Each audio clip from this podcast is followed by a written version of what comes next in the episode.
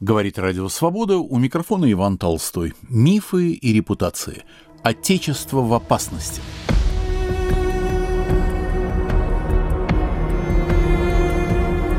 Впервые в новейшей истории Россия встречает день 9 мая на таком политическом фоне. И не то чтобы никогда наша самая миролюбивая страна ни на кого не нападала. День Победы мы встречали и в афганскую кампанию, и в крымскую, и в донбасскую. Но никогда еще агрессия не была столь масштабной, столь близкой географически и этнически, и не подкреплялась такой масштабной по лжи и интенсивности пропагандой. В 2022 году с беспрецедентной силой звучат слова Александра Галича «Граждане, Отечество в опасности, наши танки на чужой земле». Я пригласил к разговору писательницу Наталью Громову, в марте покинувшую Россию – Наши слушатели и особенно читатели знают Наталью Александровну как автора интереснейших литературных биографий, важнейших для понимания советского прошлого. Книг об Ольге Бергольц, о поэтах и прозаиках предвоенной Москвы, об эвакуации писателей, о сыне Марины Цветаевой и о многом другом. Отечество в опасности. Наталья Александровна, как вы сформулируете, какая опасность сейчас грозит нашему Отечеству? Если следовать за Галичем, и не только за Галичем, а вообще за трендом вообще русской культуры, то это главная как бы мысль всегда состояла в том, что если ты, ну как бы если ты агрессор, если ты нападаешь на кого-то, если ты у кого-то отнимаешь права, то ты всегда в проигрыше.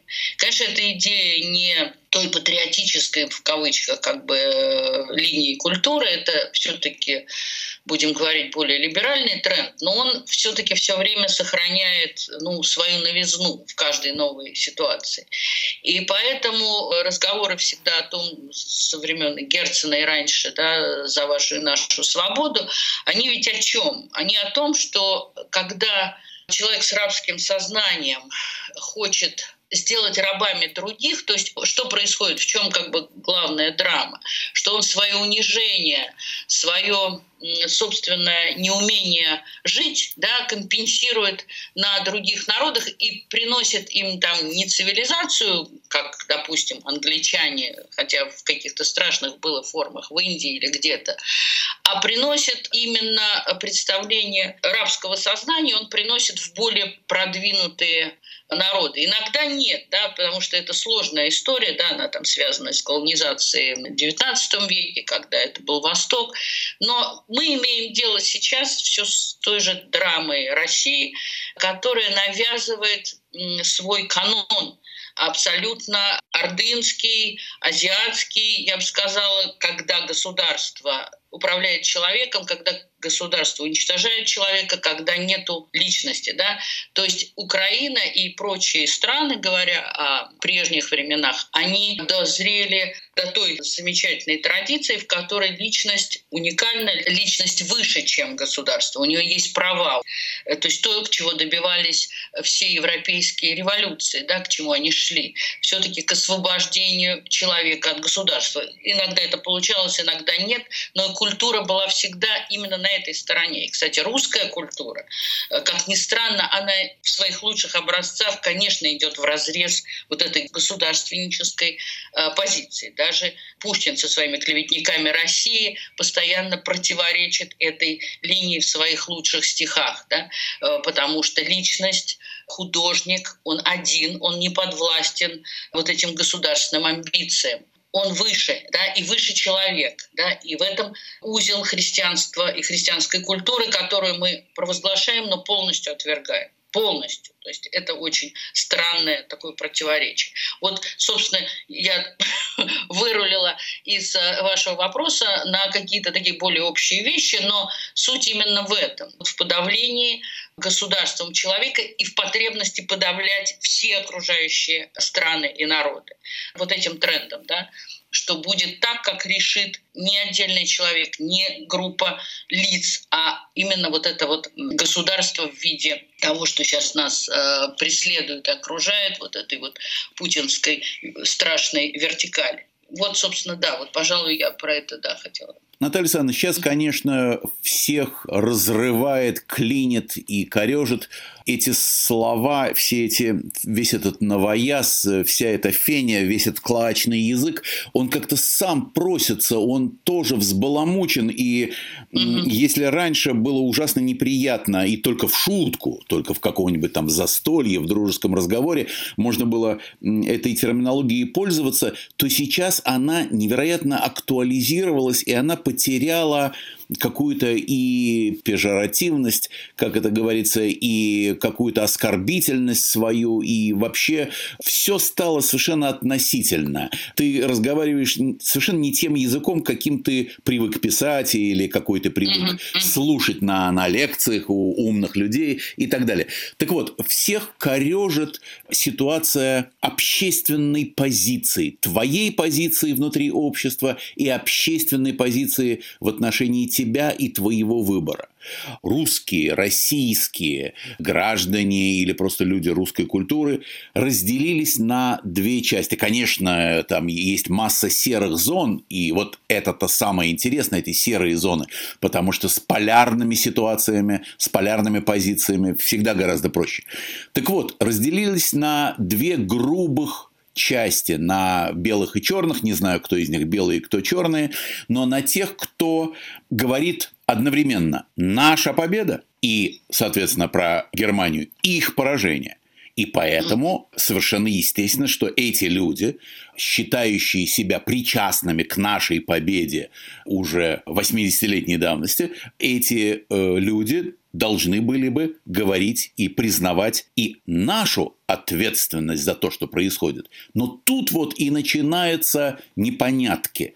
Тут вот и возникают «нет-нет, это не я», и «корова не моя», как вы объясняете вот эту потребность, эту радость в ассоциировании себя с нашей победой и категорическое нежелание ассоциировать себя с нашей ответственностью, не говоря уже о нашей вине за войну в Украине?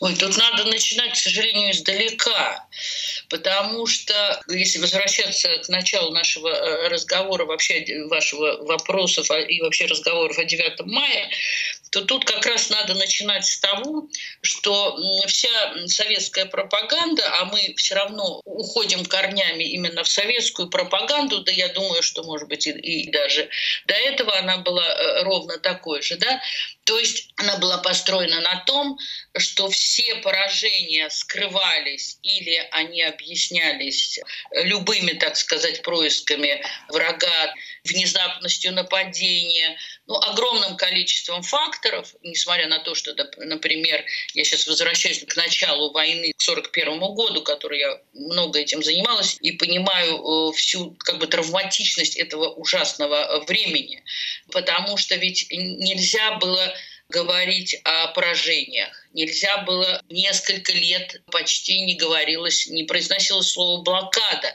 То есть блокада о ней как бы говорилось, но о том, что происходит в Ленинграде, не говорилось. Да? Значит, э, сообщалось по радио и прославлялись именно победные реляции, они как бы печатались, они, о них говорилось. Все, что было поражением, уходило в песок. Это был разговор в основном на слухах, на сплетнях, потому что людям надо было выживать. Они должны были куда-то ехать, где-то спасаться, но для этого нужна была информация. И я знаю несколько, вот, например, ужасающих историй, когда было огромное окружение под Вязьмой 41 года, и жены, ну это были вот э, писатели, которые попали в писательскую роду, и они там оказались, ну это огромная территория, вот это да, окружение, и они поехали, не зная об этом, не понимая, да, потому что об этом нигде не сообщалось. Они повезли им как бы помощь. И э, эти женщины были там уничтожены, просто погибли. Это были, в общем, женщины, которые оставили в, в интернате своих детей и поехали там связанными вещами, там, с какой-то помощью. Это была еще более слепая, будем говорить, ситуация да, э, во время войны. И она так и двигалась до определенных, ну, были вот эти моменты, очень интересно, когда как бы писатели прорывались с этой правдой, да, когда выходил, например, его стихотворение «Жди меня», там вдруг появлялось стихи Суркова о землянке, это же все-таки написанное стихотворение в окружении, и это стихотворение писалось, например, как прощание со своей женой, то есть человек думал в тот момент, что он погибнет. Да? И от этого это стихотворение получилось у Суркова единственным пронзительным и настоящим, кстати. Да? Вот. Но они прорвались почему? Потому что были настолько много поражений и гибели людей, а мы знаем, что это просто миллионные жертвы э, под Москвой в первые годы войны, что понадобилось говорить с этим отдельным человеком. Но государство не умело с ним говорить. Сталин не разговаривал с человеком, с ним разговаривали вот эти вот э, писатели и поэты, и через это происходили вот эти странные вдруг прорывы. Да? Это, кстати, очень интересно, потому что, вот, например, в немецкой армии вот так вот Лили Марлен возникла песня для простого солдата. Это, в общем, тот же самый элемент. Так вот, возвращаясь к нашему дальше разговору, я хочу сказать, что вот это построение как бы сказать, пропаганды, где мы все время побеждаем, ну, с некоторыми, ну, какими-то ошибками, от, отступлениями, но мы побеждаем. Государство никогда не говорило о, еще раз говорю, о гибели, и только уже в 60-е годы, вот когда уже был разрешен, извините, праздник Победы, ведь мы прекрасно знаем, наверное, все знают, что День Победы, он был объявлен, но он не был ни выходным днем, просто выходили в газете «Правда» передовицы в этот день, и э, буквально до Брежнева, до 65 года праздником этот день был номинально люди работали в этот день. Да? И это очень интересный момент, который объясняет именно то, что в этой победе было очень много двойственного, да, потому что жертвы были огромные, они были непомерны. И говорить об этом было людям, которые были соучастниками огромного количества неправильных и ужасных решений, было очень тяжело. Даже Хрущев э, себе это не позволял, я имею в виду объявить это праздником. Но интересно, что это опять же стало прорываться через оттепельное кино, через ну, как бы через вот все то прекрасное, да, что в, этот, в 60-е годы возникает по поводу войны, по поводу вообще переживания того времени, вот эти все чудесные фильмы, э, на которых там мы росли. И возникает как и та лейтенантская проза, которая случайно, я бы сказала, в 45-46 году возникает, возникает правда отдельного человека на войне. Да? И вот фильм «Летят журавли», история того же «В окопах Сталинграда». Это история именно, и, и даже потом «Жизнь и судьба», там, которая вырастает из романа Гроссмана «Сталинград», это ведь история человека, а не государства. И писатель всегда будет писать о человеке отдельном, да, о его несчастье, о его горе. И в этом смысле литература литература всегда побеждает вот эту вот страшную машину да, государственную. Ну, как бы государство ее замазывает, запрещает, а оно опять как бы выходит наружу, правда, вот этого человека о том, что на самом деле, да. Но как бы проблема постоянной борьбы за, ну, как бы сказать, за настоящий, за подлинное настоящее слово. Вот это, это, конечно, удивительная история, потому что сейчас мы просто присутствуем при таком абсолютно безумном желании замазать все, да, и прошлое, и настоящее, и будущее, то есть вообще лишить правды любой. Причем это такое хаотическое, безумное желание от уничтожения там книг э, прошлого, мемориала. То есть они хватаются за все чтобы произнести только вот это свое отравленное лживое слово. Что абсолютно безумно, потому что так, так не будет, так не бывает. Это, это невозможно, да? это, это абсолютно невозможно уже просто технологически, в отличие от 40-х годов, и в смысле и после военного времени.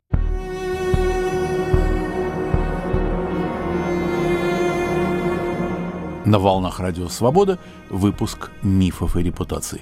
У микрофона Иван Толстой. «Отечество в опасности». Моя собеседница – писательница Наталья Громова.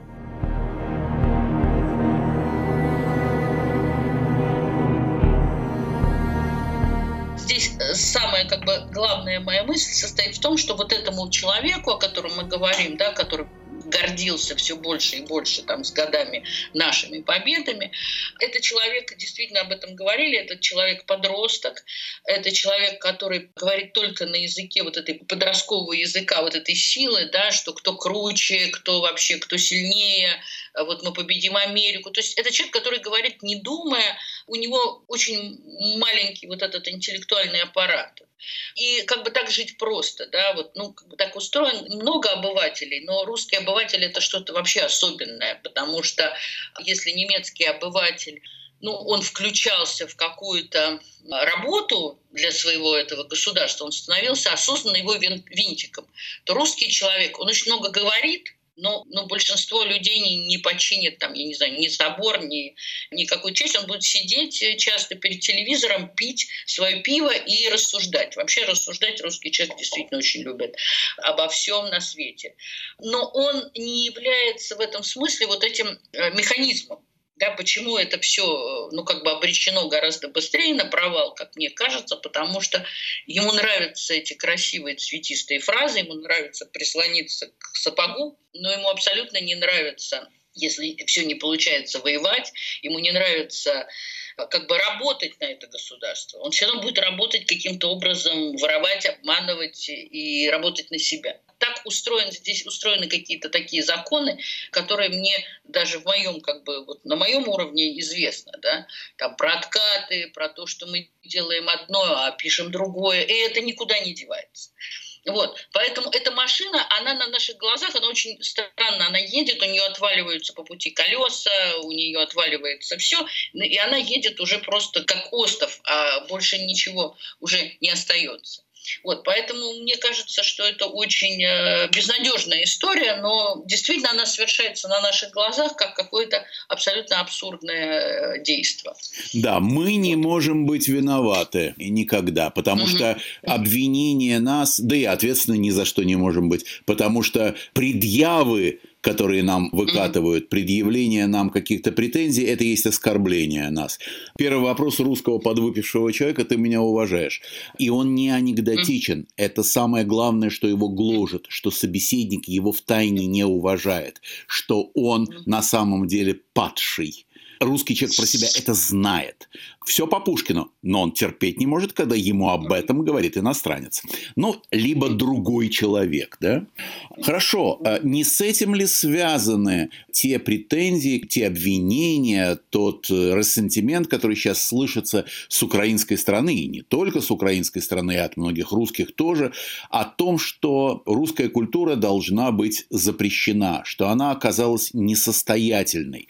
Что вы думаете вот по этому э, широчайшему кругу вопросов и проблем. Что значит несостоятельность русской культуры? Разве на такого с пивом у телевизора, на такого обманывающего и государство, а на самом деле тем самым и самого себя, и свою семью, и свое будущее человека, разве на него могла, когда бы ты ни было, действовать русская культура? Разве знаменитые слова Тургенева в его стихотворении в прозе о русском языке «не может быть, чтобы этот русский язык не был дан великому народу», разве не слышится растерянность любого наблюдателя трезвого от того, что какое несоответствие есть великая или там не великая, а просто есть культура, есть ее наследие, есть ее несомненная эманация и воздействие, и есть манкурты, на которых нельзя подействовать. Что же тогда требовать от манкуртов?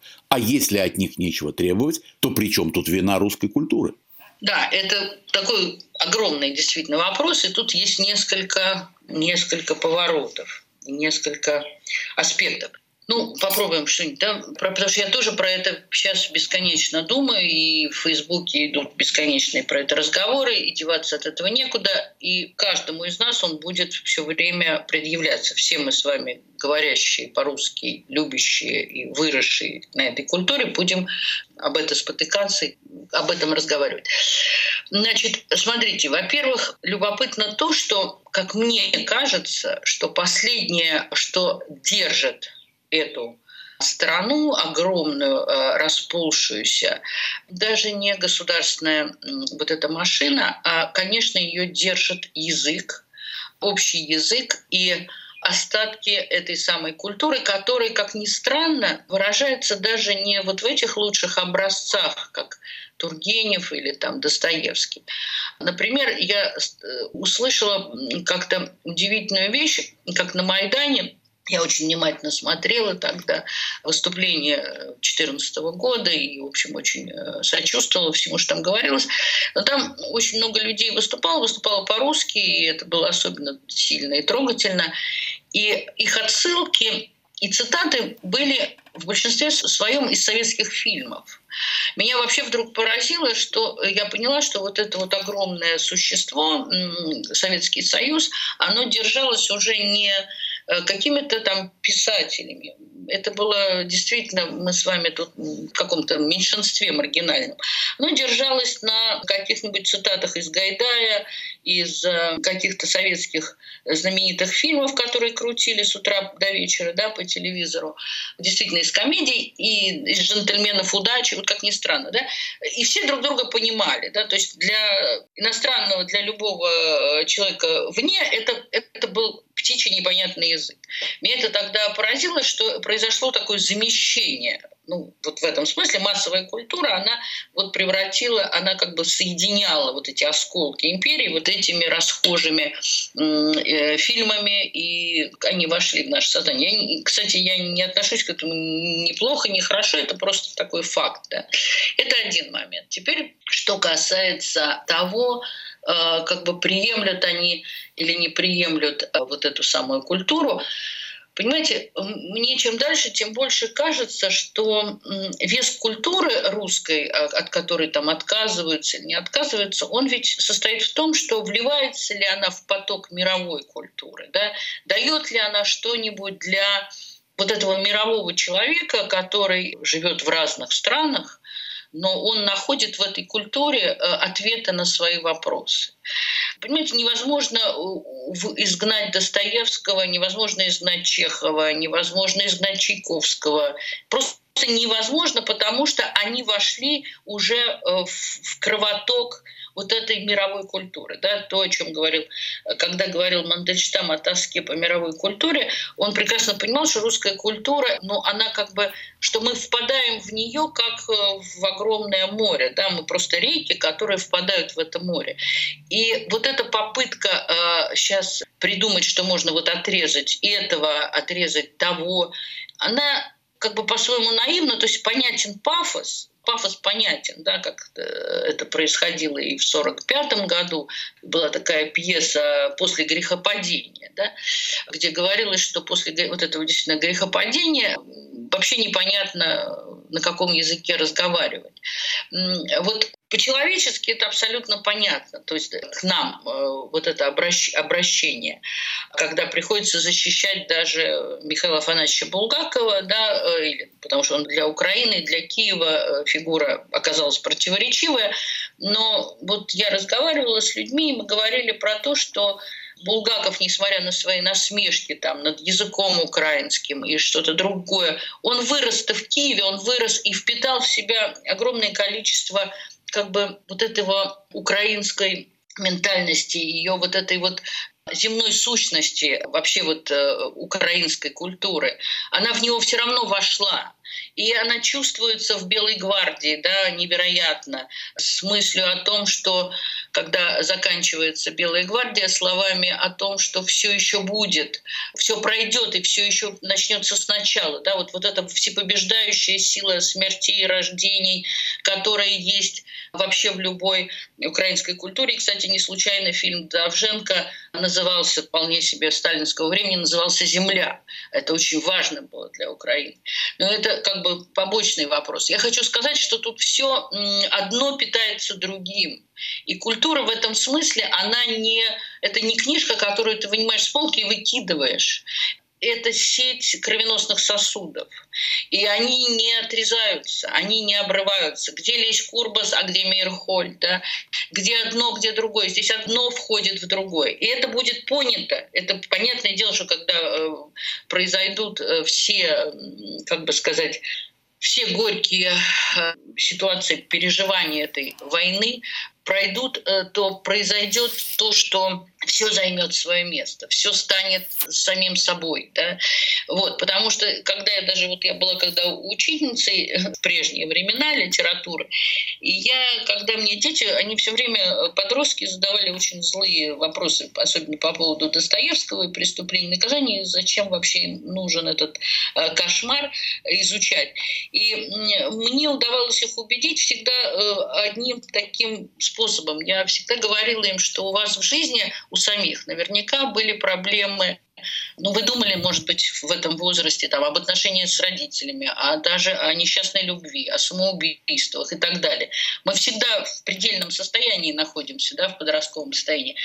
И на эти вопросы мы не можем ни у кого, кроме вот у больших писателей, найти ответы. Они все равно с нами разговаривают более, я бы сказала, открыто и сильнее, чем любой даже друг, там, товарищ, психолог. Да? Вот, это, это было всегда. И эти вопросы вам придется, ну, как бы искать на них ответы. И вот мы как бы искали ответы через вот эти романы. И мне кажется, что в этом смысле культура, она является для человека всем. Да? Она не только это прекрасный язык, не только это обучение всяким замечательным техническим и прочим моментам, это все-таки вопросы какие-то сущностные, это вопросы жизни и смерти. Да? Вот. И кому-то культура даже заменяет в каком-то смысле и религию тоже. Поэтому мне кажется, что это, это абсолютно вот такой современный момент, такой срез современный, который, который минует ну, как всегда, когда э, люди находятся, мы сейчас все находимся немножко в истерическом истерическом, взвинченном состоянии, поэтому, кстати, возникает вот этот язык, который, это когда человек кричит от боли, он, понятное дело, что он может кричать то матом, то еще чем-то, но первые слова, которые приходят в голову, он кричит, да, ему там отрезают что-то, ему больно. Вот мы находимся сейчас в этом состоянии, да, э, в состоянии некоторой истерики. И ее нельзя воспринимать как э, что-то раз и навсегда случившееся. Вот, собственно, что я про это думаю.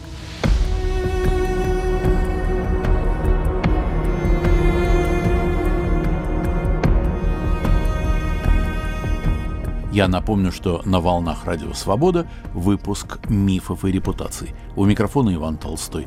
«Отечество в опасности». Моя собеседница – писательница Наталья Громова.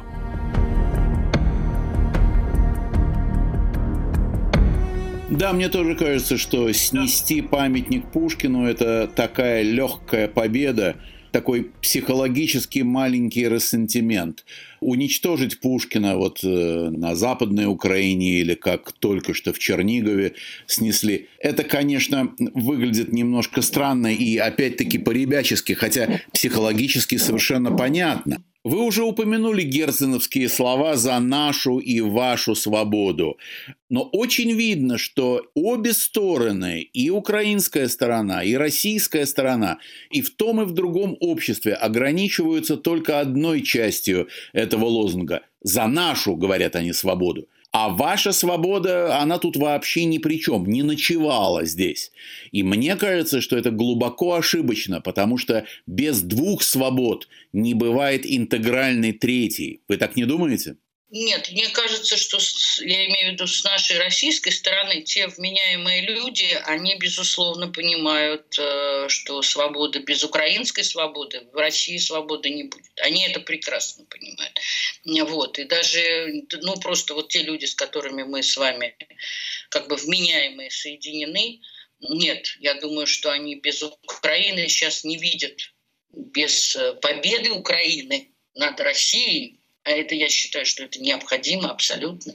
И я, в общем, конечно, здесь нахожусь вне Родины ровно поэтому потому что я не могу больше разделять э, эту, э, как бы находясь там, что-то разделять, да, вот, и жить и дышать этим воздухом, не могу. А что касается Украины, понимаете, когда человека э, насилуют и бьют, я не полагаю, что он не может рефлексировать по поводу насильника и по поводу того, что будет с его там семьей и жизнью. В данном случае я очень грубо смотрю на эти вещи, да, и вот вы помните сами, что когда Андрей Дмитриевич Сахаров там говорил вещи для нас невероятные, даже с трибуны первого съезда, даже для меня, готового человека, ну, когда он говорил про миллионные жертвы со стороны афганцев, для нас это было очень болезненно слушать. Да, потому что мы помнили, что вот у нас есть жертвы, вот у нас мальчики погибают, но мы почему-то вообще были не включены в историю с гибелью, массовой гибелью людей в Афганистане, с массовой. У меня не включались тогда. Если бы он это не прокричал тогда, я, я может быть, даже э, не очень-то об этом, ну, в силу того, что я просто, может, о другом думала, но многие тогда э, услышали его этот э, крик. Поэтому, понимаете, э, это очень сейчас серьезный момент э, наступает. Да? Вы помните, что насколько общество было не готово признавать как бы э, свою вину. И в данном случае наше спасение России, и я всегда это думала и говорила, только в признании вины, ответственности. Причем понятно, что она протекает не только в путинском времени, но гораздо раньше. И то, что не случилось э, понимание того, что в стране, где чекисты были страшной убийственной силой, чекисты не должны побеждать ни на каких выборах. Ну, не могут, этого не может быть. Да? Это и приводит нас, э, нашу страну к этой гибели, потому что нельзя. Э, уже пере, пере, мы переступили все, понимаете, все нравственные законы, все. Э, вот. И в данном случае я даже, я говорю, я не могу вникать в их вины, допустим, да, украинские, там, даже латышские, даже, я не знаю, других, там, литовские, других народов, потому что мне хватает вот этого, того, что с нами произошло. Произошло давно. И с этим ничего еще не сделано. Ну, почти ничего. Мы, мы на уровне государства с этим не разобрались. Не успели разобраться, будем говорить честно. Вот, поэтому я здесь не совсем разделяю вот этот пафос э, по поводу того, что и они должны, и мы должны. Нет, э, спрашивать надо всегда в первую очередь себя, как мне кажется. И еще хотел бы с такого угла mm-hmm. подойти. Меня все-таки э, очень волнует борьба с несуществующим источником зла. А, или точнее, сведение всего зла к одному единственному источнику. Я опять говорю об этом же самом коньке, mm-hmm. уже надоевшем, о вине русской культуры. И вот что мне кажется. Э, российский человек возвращен с самого детства – далеко не только на одной русской культуре. Я бы сказал, что курочку рябу вообще мало кто помнит, что там с ней случилось. Можно ли написать э, сочинение «Образ курочки рябы»? Что она делала к дьяволу, эта курочка ряба? Я, например, совершенно не помню. Если бы я не перечитывал своим детям и внуку курочку рябу, я категорически не помнил бы содержание этого великого произведения. Но давайте посмотрим.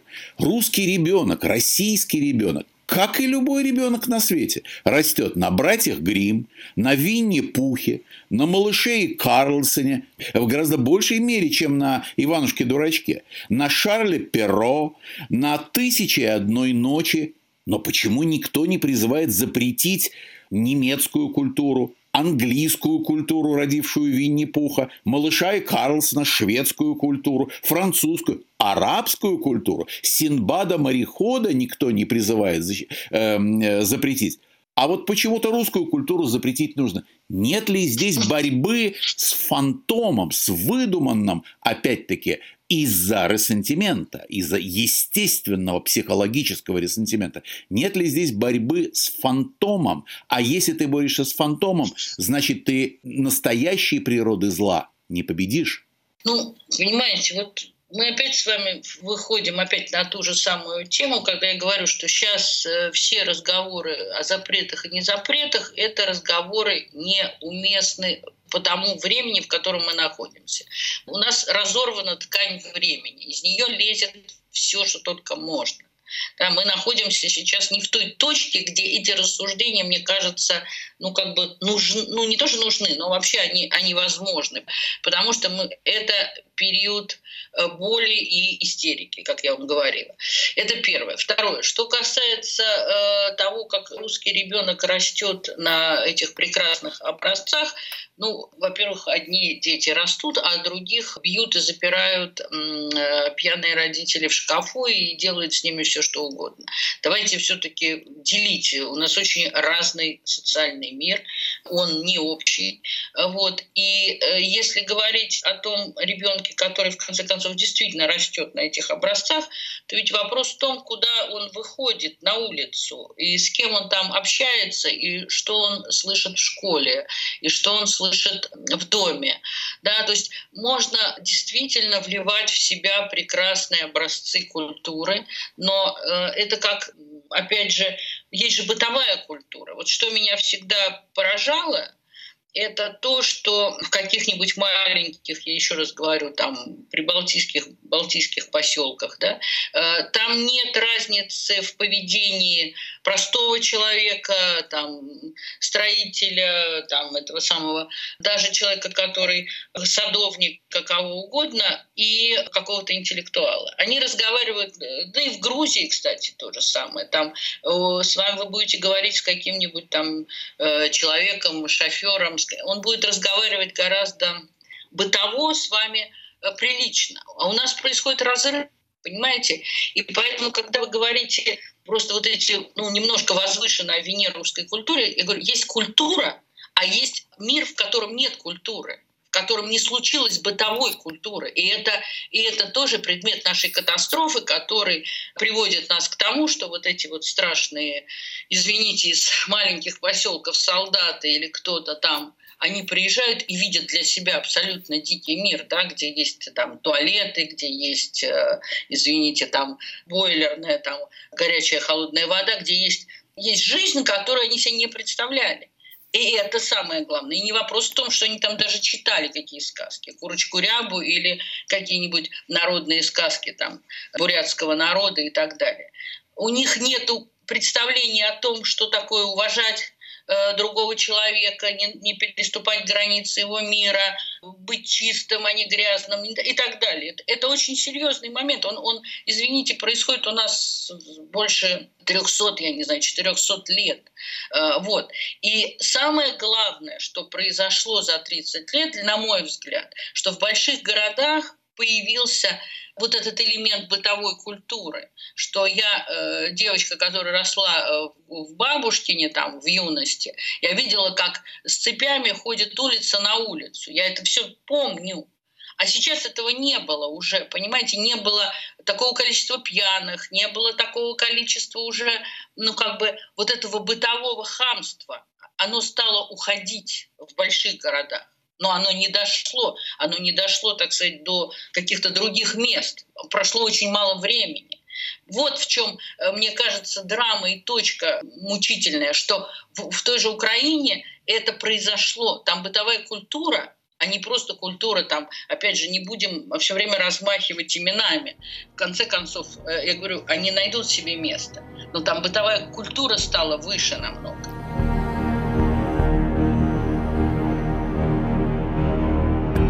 Мифы и репутации на волнах свободы. У микрофона Иван Толстой. Отечество в опасности. Моя собеседница – писательница Наталья Громова.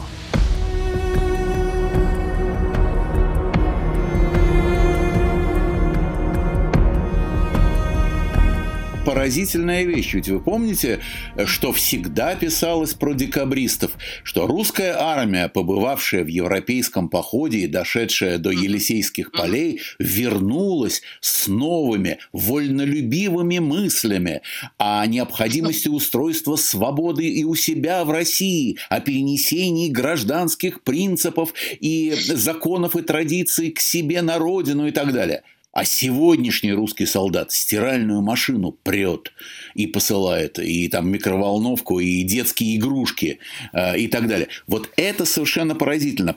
Почему, если э, у других народов бытовая культура, как вы совершенно правильно говорите, на месте стоит, на совершенно занимает законное место в жизни, в сознании, то у русского человека такая цивилизационно-этническая катастрофа произошла.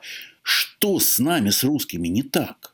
Опять мы возвращаемся к началу, очень все просто, потому что когда э, страной правит э, некое государство в виде чиновников, в виде э, губернаторов и построенное на к сожалению, на воровских, на бандитских э, принципах, а это абсолютно точно, это даже не то государство советское, которое хоть что-то провозглашало там про интернационализм, оно врало, но, но оно провозглашало.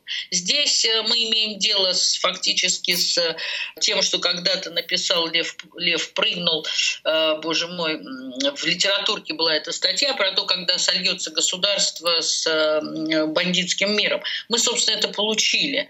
Так вот, когда у людей нету ничего своего, то есть они получают кусочек земли, они получают, допустим, э, свою квартиру или там свое дело. Но завтра придет некто, бандит, чиновник и отберет это и нету права у человека. Поэтому, если у человека нет ничего своего, он, не, он будет всегда рабом, он не будет привязан, он не будет возникать у него эта культура, да, чтобы передать это следующему поколению, чтобы устроить эту землю вокруг себя, потому что у него всегда ее отнимут. И это, это какая-то катастрофа в России, когда он не может закрепиться на этой земле. Да, вот он, она вроде бы большая, но каждая новая власть у него это отнимает. И поэтому русский человек висит в воздухе. Это вот вечная, ну, как бы почти, я бы сказала, ну, она уже по-своему смешная, даже ироническая эта история, да, это вот Чонкин, который скачет по этой бескрайней земле, он, он вроде и Дон Кихот, и в то же время он убийца, и в то же время у него в голове полная каша. Понимаете, это э, э, для русского человека вот это вот перекати поле, это одна из самых страшных проблем. Да? Поэтому, кстати, вот эти национальные республики, которые, вот я смотрел Татарстан, я вижу, как он все-таки любит свою землю, как там все-таки почтительно относится к старшим, как там очень много правильного возникает, и это, и это залог, кстати, ну, многих процессов, которые еще впереди. Вот, потому что, а здесь нет.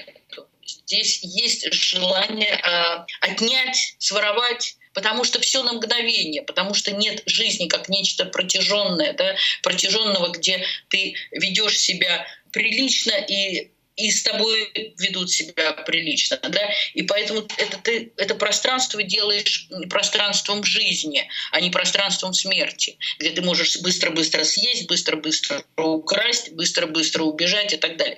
То есть это э, э, два действительно столкнулись мира, ну как бы его и называют не случайно по-своему ордынским, потому что это как бы люди скачут и не имеют э, вот этого пристанище, имеют этой земли, то, что мы, в общем, потеряли когда-то в, этом, в этих 12-13 веке. И вообще у меня странное ощущение, когда я сейчас на все это иногда смотрю со стороны и думаю, боже, к какому же времени нам надо вернуться, чтобы на что-то опереться? И все время думаешь о, действительно о какой-нибудь новгородской республике, да, о каких-то вот еще не, не, не испорченных э, вот этих, ну, как бы культурно-исторических образованиях, в которых есть вот этот позитив, да, где, где ты видишь, потому что уже после Ордынская Русь мы понимаем, что это а, опять все та же самая воспроизводящаяся для нас до сегодняшнего дня история. А, вот. Поэтому, да, то, что вы говорите, это, это и есть главный разлом, э, который, собственно, русская литература отмечала, писала, и, безусловно, вот этот летящий Чичиков э, над этой самой Русью, и это и, и, и есть он летит над этим разломом этого человека, мертвого, несчастного, э, забитого, и, э, собственно, и вот этой вот верхней чиновничьей России. Да? И ведь летит Чичиков со своей тройкой, по-видимому, потому что дорог нет. Приходится лететь. Да, да, да, лететь, потому что ехать нельзя по земле. В отличие, например, я любила этот сюжет и писала даже про это, в отличие от какого-нибудь мистера Пиквика, который очень плавно путешествует вокруг Лондона, описывая его, и разговаривая именно э, как бы изучая нравы своего народа, да, и изучая как бы нравы Англии. И это очень смешно, это пародия на э, англичан, которые исследуют мир, но они его как бы исследуют бескорыстно. Да. Вот, но тут вот есть э, столкновение тоже двух миров, которые мне очень всегда было любопытно наблюдать, ну, когда была мирная жизнь. Вы совершенно верно заметили о бытовой высокой культуре, например, где-нибудь в Прибалтике, где поведение высокого чиновника и простого э, человека, обывателя совершенно уравненное, и вы не можете по его поведению сделать каких-то социологических выводов. И я больше четверти века, живущий в Чехии, должен сказать, что вот чего здесь нету? Здесь нет гопничества. Вот того, что всегда, всегда было неистребимой краской и моей юности, и молодости, и всех остальных периодов. Русское гопничество, когда ты на каждом углу, из-за каждого поворота мог наткнуться, столкнуться вот с этим совершенно поразительным анархическим явлением. Понимаете, в Праге нету стаек молодых людей, которые без дела роятся у выхода из метро поплевывают и посматривают на прохожих. С кем бы затеять драку? Нету как явления. Антропологического такого явления нету. А в России просто на каждом углу, у каждого метро. Наталья Александровна, многие мигранты первой волны в 20-30-е годы жалуясь на то, что они были оторваны от источников своего вдохновения, научного прежде всего вдохновения, поскольку вы занимаетесь э, историей, литературой, историей науки, то и учеными биографиями, э, они жаловались на то, что теперь они оторваны от своих бумаг, ибо вынуждены были бежать почти с пустыми руками.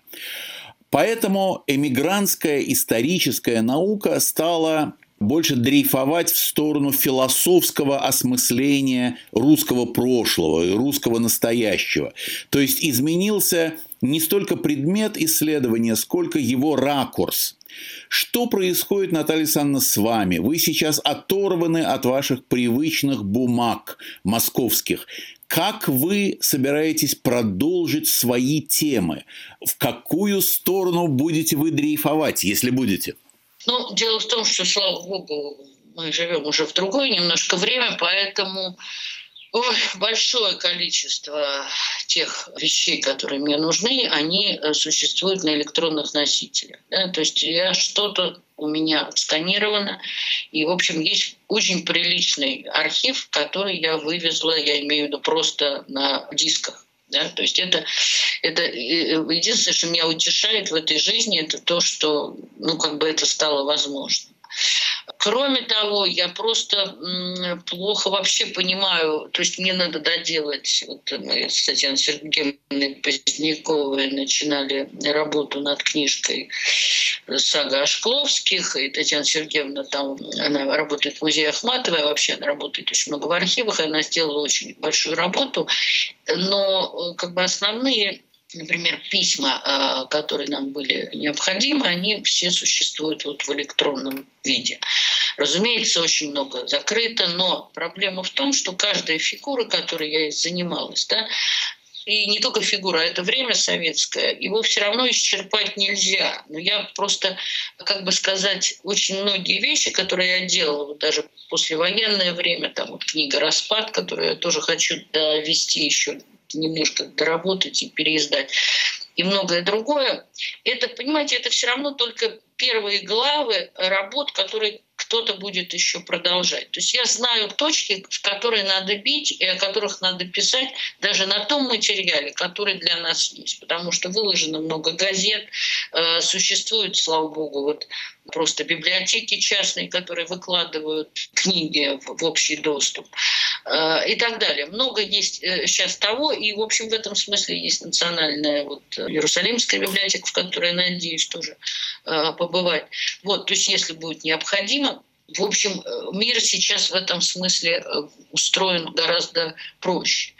Что касается всей как бы российской истории, Понимаете, у меня каждый раз возникает другой вопрос, драматический. Мне вообще иногда кажется, мне иногда как бы становится вообще страшно за наши архивы и за наши музеи, потому что такое, такая смена декораций, такая смена режимов, да, она тоже сказывается на всем, на всем том, что мы там оставляем. Да. Поэтому я всегда мечтаю, чтобы все было действительно ну, все по возможности было оцифровано. И такая работа, она, слава богу, много проведена. Э, потому что хранить сейчас на бумаге в наше время что-то очень-очень опасно. Просто, ну, просто это все люди, которые занимаются архивами, они прекрасно понимают, что ну, может произойти все, все на, этом, на этой земле. Вот, поэтому каждый из нас как бы всегда стремится к тому, чтобы хотя бы фотографировать, отснять э, все, чем он владеет. Сначала отснять. Да? Вот, потому что чтобы это досталось потом другим людям. Вот поэтому ну, очень сложная ситуация, но она, она разрешимая. Потому что я, как бы сказать, еще раз говорю, мои герои, они отстоят не так далеко, это там, не 18 даже не 19 век. Вот, и ну, как бы есть возможности э, э, об этом, может быть, написать не в таких деталях и не в таких как бы мелких открытиях, там, ну, в таких тонких каких-то материях, которые можно было бы, да, но хотя бы задать э, основные тренды, потому что я там думала и о биографии Евгения Шварца, которая просто не написана, да, вот, э, вообще много о чем я думала вперед. И, в принципе, это пока возможно э, сделать даже на расстоянии.